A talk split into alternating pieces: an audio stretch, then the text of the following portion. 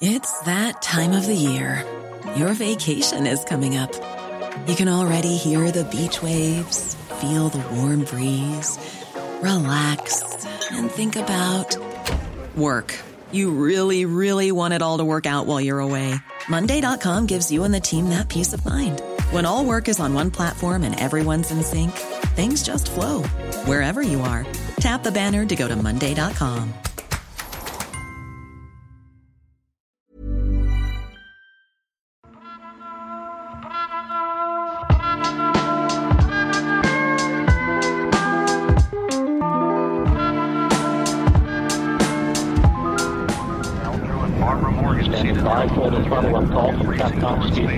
T'as vu Greg? Il pose encore un robot sur Mars. Ouais, ça va vraiment devenir un parking ce truc. Hein. En même temps, il n'y en a qu'une poignée qui marche. Là, ça doit être le troisième. On n'est pas encore à l'embouteillage. hein. Ouais, en même temps, il y en a deux autres qui arrivent après. Et puis surtout, il y en a plein qui marchent plus. Alors ça va peut-être pas devenir un parking, par contre, une casse, j'y crois vachement plus. Ouais. Mais c'est fou les progrès qu'on a fait ces dernières années dans le spatial. Il y a même des gens qui y voient une bouée de sauvetage pour la planète. Une bouée de sauvetage, carrément. Tu veux dire pour le climat, la biodiversité, l'environnement, tout ça? C'est ça, t'as tout compris, c'est le thème du podcast en plus. Ah bah ouais, ça tombe bien, on va en discuter parce que ça m'étonne. Et ben comme la vie est bien faite, c'est justement ce qu'on va voir dans ce nouvel épisode de L'envers du décor, le podcast environnement du service science du HuffPost. Dans l'envers du décor, tous les 15 jours, on vous parle d'environnement sans prendre de gants pour faire un tri, sélectif bien sûr, de nos certitudes et de nos idées reçues. Parce que vous pensez sûrement que la planète va mal, et franchement vous avez raison, mais on voudrait vous aider à comprendre d'où viennent vraiment les problèmes et peut-être même les solutions qui vont avec. Moi, c'est Mathieu, journaliste scientifique, qui avait des posters de fusées plein les murs de sa chambre quand il était petit, et je suis avec Grégory Rosière. Journaliste scientifique qui rêve d'avoir l'ISS en Lego chez lui, mais manque de peau, mon fils a commandé un bateau pirate pour Noël. Alors comme ça, c'est l'espace qui va sauver la planète, tu nous disais. Ouais, et l'environnement même. Alors attends, laisse-moi deviner. Je suis sûr qu'on va parler d'un truc super utile, mais alors qui fait pas super rêver? Les satellites. Parce que depuis des années, on utilise l'imagerie satellite pour cartographier la planète, les glaciers, l'élévation du niveau de la mer, la température. C'est impressionnant comme c'est utile pour comprendre la planète. Tout ça c'est vrai, et tu pourrais être un peu plus excité, parce que c'est de plus en plus important pour mesurer où on va sur Terre. D'ailleurs, en 2025, l'Agence spatiale européenne elle va lancer une mission pour suivre en temps réel, sur tout le globe, les émissions de CO2, À partir de l'espace. à partir de l'espace. Ok, dingue. C'est extraordinaire comme je te sens enthousiaste. Mais c'est pas des satellites dont je voulais qu'on parle dans cet épisode, t'as de la chance. Pour sauver la Terre, il faut voir plus grand, il faut voir plus loin. 3, 2, 1, top. Allumage. Alors ok, tu passes d'un extrême à l'autre. Si c'est pour nous dire d'aller habiter sur Mars, de la terraformer... Enfin, j'adore la science-fiction, hein, je suis fan. Et je sais que l'homme sur Mars, ça s'approche, on va y arriver. Mais c'est vraiment pas une solution à long terme, ça va servir à rien, ça c'est... c'est- c'est- Non. Oh, allez, t'as pas envie d'aller faire pousser des pommes de terre sur la planète rouge? Alors écoute, j'ai déjà du mal avec le basilic sur mon balcon, donc franchement, des pommes de terre sur Mars, bof quoi. En même temps, je me demande le goût qu'elles ont. Enfin bon, ça tombe bien, parce que c'est pas non plus ça la bouée de sauvetage spatiale de notre planète.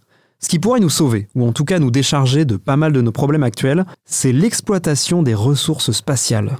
Mais tu parles de quelles ressources là? Parce que l'espace, tu sais, c'est quand même surtout du vide. C'est essentiellement du vide en réalité. D'après la NASA, la densité de l'espace, c'est 5,9 protons par mètre cube. Tu sais ce que ça fait 5,9 protons par mètre cube? C'est. c'est mieux que rien. Et vous, vous savez ce que ça représente 5,9 protons? Ils sont pas là, c'est un podcast. On peut difficilement faire moins rempli en réalité. Ça me rappelle cette phrase de Pascal que j'adore. Le silence éternel de ces espaces infinis m'effraie. Donc on tourne à une citation de philosophe par épisode en ce moment. Mhm. Ok, en cherchant bien, on trouve dans cet infini effrayant, tu vois Alors bon, on va être un peu moins Pascal et un peu plus Jean-Pascal. T'as vu euh, Armageddon? Tu sais, le film avec Bruce Willis? Euh, ouais, ouais, malheureusement, je l'ai vu. Ouais, bah moi je l'ai vu au cinéma, alors imagine. Ah ouais. Enfin bref, c'est une histoire d'astéroïdes, de gens qui vont miner un astéroïde, Alors, non, alors non, du ils vont pas du tout le miner. Ils vont le faire exploser pour qu'il s'écrase pas sur Terre. D'ailleurs, ça me rappelle, tu sais. Ouh là là, ok, ok, ok. Euh, fin de la parenthèse culture. Ces astéroïdes, en tout cas certains, ils contiennent des ressources qui manquent, ou en tout cas euh, risquent de manquer sur Terre. Ouais, alors perso, plus les astéroïdes restent loin de la Terre, mieux je me porte. hein. Mais je suppose que tu me parles des astéroïdes métalliques. Parce qu'une bonne partie d'entre eux, c'est de la roche, donc ça sert pas à grand chose. La roche, on en a plein sur Terre. hein. T'as raison, je te parle des astéroïdes métalliques. Comme Ryugu par exemple, dont on a beaucoup parlé ces dernières années. Ah oui, la mission japonaise qui en a rapporté de tout petits morceaux. Voilà. Et bah dis-toi par exemple que Ryugu, qui est un astéroïde métallique classique dans notre système solaire, il est essentiellement constitué de fer et de nickel. Eh mais nickel ça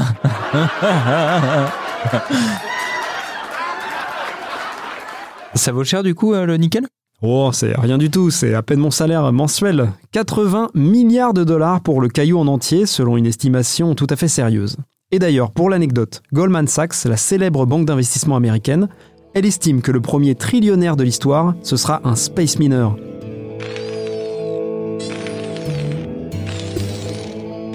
Un space miner. Dit comme ça, c'est vachement impressionnant. Et je suis même sûr que ça excite les appétits, qu'il y a plein de gens qui veulent faire fortune dans l'espace. Mais juste, tu te rappelles qu'on est un podcast sur l'environnement. Mais attends, on y vient, c'est un peu comme un puzzle, tu vois, les pièces vont s'assembler et au fur et à mesure, tu verras l'image qui se constituera devant tes yeux. Ouais, enfin pour l'instant, là, j'ai plutôt l'impression de voir des, des- des blocs bizarres un peu n'importe où. Tu sais, un puzzle, on commence par les coins, par les bords. Enfin, tu vois, on essaie de mettre du cadre là-dedans. Je déteste les puzzles depuis que je suis tout gamin. Voilà, c'est la vérité. Ah, bah tout s'explique. Bah écoute, continue de nous donner les arguments un peu dans n'importe quel sens et au bout d'un moment, on finira par y voir clair. hein. Ça va aller plus vite que ça, tu verras. En plus du fer et du nickel, il y a une autre ressource hyper présente et proche de nous, une ressource qui nous intéresse beaucoup, même si elle vaut beaucoup moins que ces matériaux. Devine ce que c'est. Alors, une ressource abondante dans l'espace, je suppose que tu parles de l'hélium. Non, mais ouais, c'est vrai que ça pourrait complètement être ça, l'hélium, il y en a plein dans l'espace. Mais non, c'est pas ça dont je te parlais, c'est un peu plus dur, quoi. Ah, euh, alors une autre ressource abondante, euh, je dirais le monoxyde de dihydrogène Ah, mais pas du tout, le nul Ah, le nul Le monoxyde d'hydrogène. Mais non, c'est l'eau, il y a plein d'eau, il y a, il y a plein d'eau dans l'espace, quoi. C'était... euh, Ah, c'était monoxyde de dihydrogène que t'as dit, en fait, c'est ça? Bah oui, voilà, H2O quoi. Ah bah ouais, euh, H2O, du coup, c'est c'est l'eau, quoi. Bravo, c'est ça. Il y a plein d'eau. Notamment sur la Lune, où on trouverait à peu près 600 milliards de tonnes d'eau sous forme de glace. Sur la Lune, hein, notre satellite à nous. Et ailleurs aussi dans notre système solaire, sur Mars notamment. Tu insistes sur la Lune parce que c'est seulement à quelques milliers de kilomètres, c'est ça? Bah ouais, c'est quasiment la banlieue, quoi. Ouais, super, sauf que de l'eau, on en a quand même pas mal sur la Terre, hein. c'est 70% de la surface, donc euh, je vois pas pourquoi on irait dans l'espace en chercher. Certes, mais comme tu le sais depuis un certain épisode d'un certain podcast, l'eau, ça se transforme en un carburant très prometteur. Le pétrole Pas du tout. L'hydrogène Voilà. Et pour faire de l'hydrogène à partir de l'eau, on a besoin d'une source d'énergie abondante. Et ça tombe bien, puisqu'on en a une énorme dans l'espace. Et pour te faire deviner quelle est cette source d'énergie, je te propose un quiz Non, non, mais c'est bon, c'est l'énergie solaire dont tu parles, hein, je suis pas débile. Euh... Eh bah, bonne réponse de Grégory Bon, on résume. Là, tu m'as vendu qu'il y a des ressources intéressantes dans l'espace, des minéraux rares, donc chers, et de quoi produire de l'énergie. Et ça, ok, c'est de plus en plus demandé sur Terre, à l'heure où on cherche à placer les énergies fossiles. Mais bon, déjà, on est loin de pouvoir les exploiter, et surtout, c'est loin de nous tout ça. On a besoin d'énergie sur Terre, pas à des millions de kilomètres, nous. Mon cher Greg, tu te trompes deux fois. Ah, c'est bon, t'es pas plus spécialiste que moi de l'espace, hein. Non, vraiment pas, mais c'est pas moi qui le dis, c'est un milliardaire très très fan d'exploration spatiale, lui. Ah oui, ça doit être Elon Musk. Jeff Bezos. Ah. Eh bah ouais, le patron d'Amazon, qui a lui aussi monté une entreprise spatiale qui s'appelle Blue Origin. Blue Origin. Et pour lui, l'espace, c'est justement un moyen de décharger la Terre de ses usines polluantes. En fait, c'est même la clé de la survie de l'humanité pour Jeff Bezos. Ah ouais, carrément. Alors autant je vois très bien comment un homme comme lui qui cherche le profit voit une opportunité dans les astéroïdes pleins de métaux hyper rares et chers, autant le raccourci pour sauver la Terre, Bah dis-toi que concrètement, on déplacerait ce qui pollue le plus dans l'espace. Tu te rappelles de ce qu'on a évoqué comme ressources présentes dans l'espace depuis le début? Euh, Les mines, donc euh, le minerai, l'énergie, tu rajoutes les usines qui polluent beaucoup en rejetant des produits hautement toxiques, et au final tu t'es débarrassé d'une bonne partie de la pollution industrielle.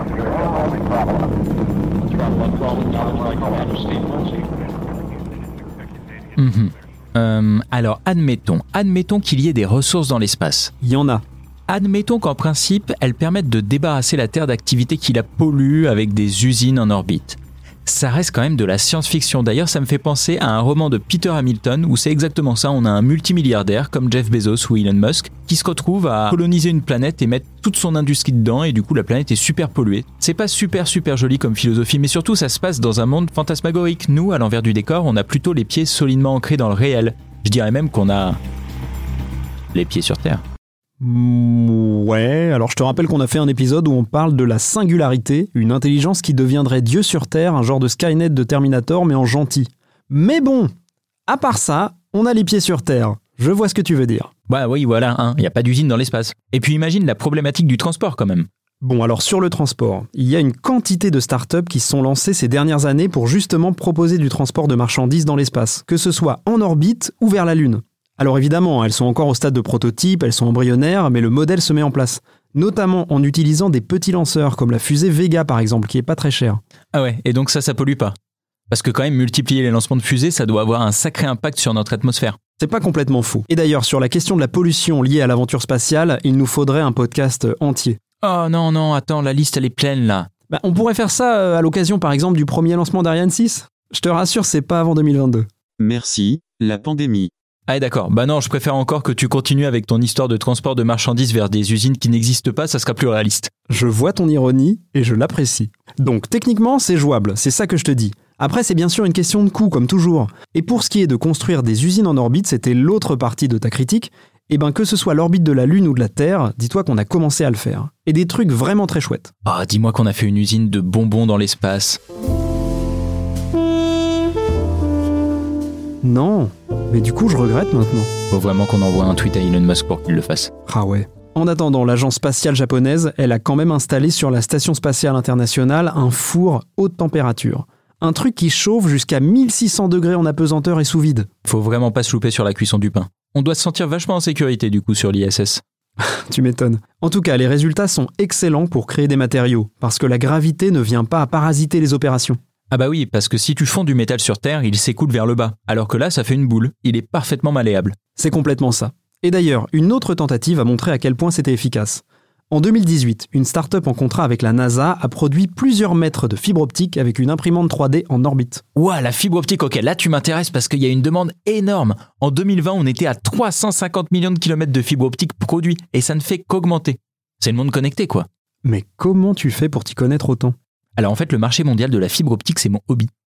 Donc comme je te disais tout à l'heure, il faut vraiment que tu te mettes au sport. hein. Au e-sport. C'est exactement ce que je voulais dire. Bref, figure-toi que la fibre optique produite en apesanteur, elle est de bien meilleure qualité que celle qu'on fait sur Terre. Elle a beaucoup moins de défauts. Résultat, le signal transporté, il est entre 10 et 100 fois meilleur. À tel point que la start-up en question, elle veut continuer et en faire un produit commercial.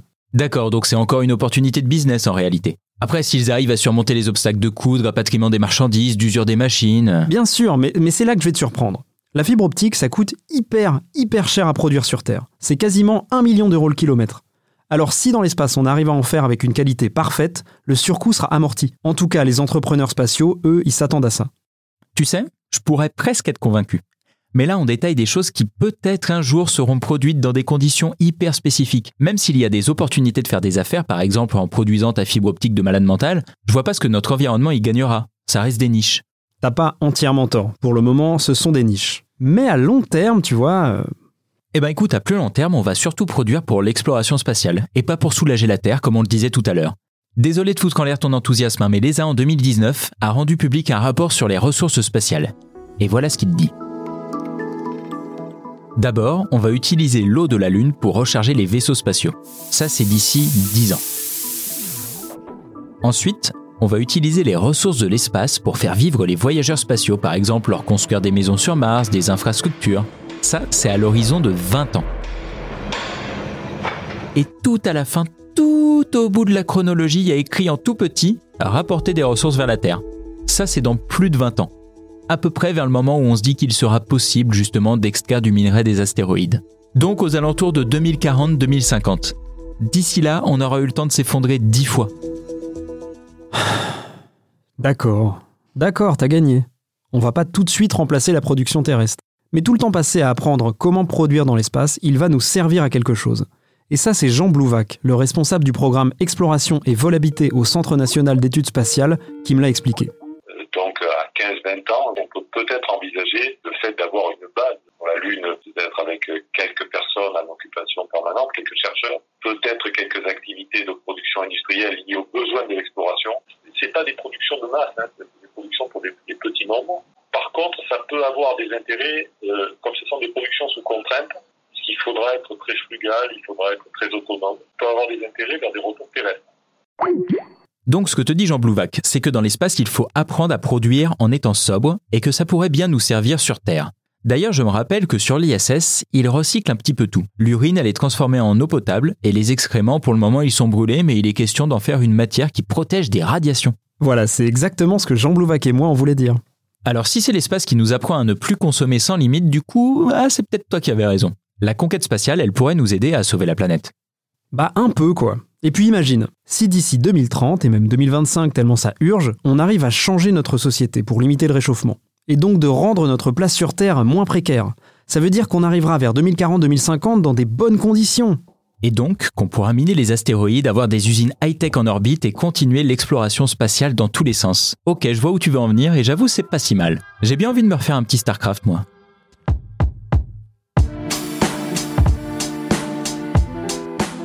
Pas besoin d'être Jeff Bezos ou Elon Musk pour être enthousiasmé par l'espace et ses promesses. Et pas besoin d'être un génie pour comprendre qu'on pourra un jour en exploiter les ressources parce que, bah, pour ça, exploiter des trucs, euh, en général, on arrive à se motiver.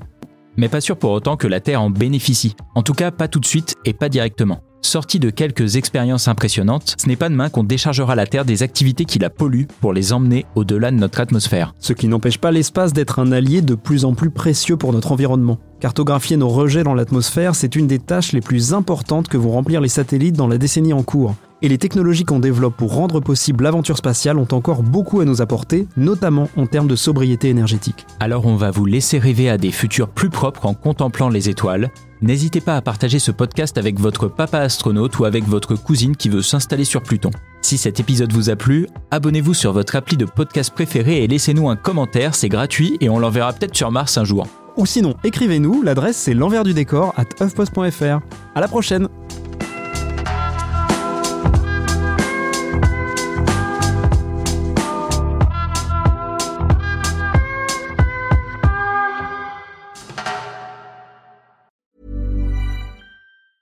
Hi, I'm Daniel, founder of Pretty Litter. Did you know cats tend to hide symptoms of sickness and pain? I learned this the hard way after losing my cat, Gingy. So I created Pretty Litter, a health monitoring litter that helps detect early signs of illness by changing colors, saving you money and potentially your cat's life. Pretty Litter is veterinarian developed, and it's the easiest way to keep tabs on your fur baby's health right at home. Go to prettylitter.com and use code ACAST for 20% off your first order and a free cat toy. Terms and conditions apply. See site for details.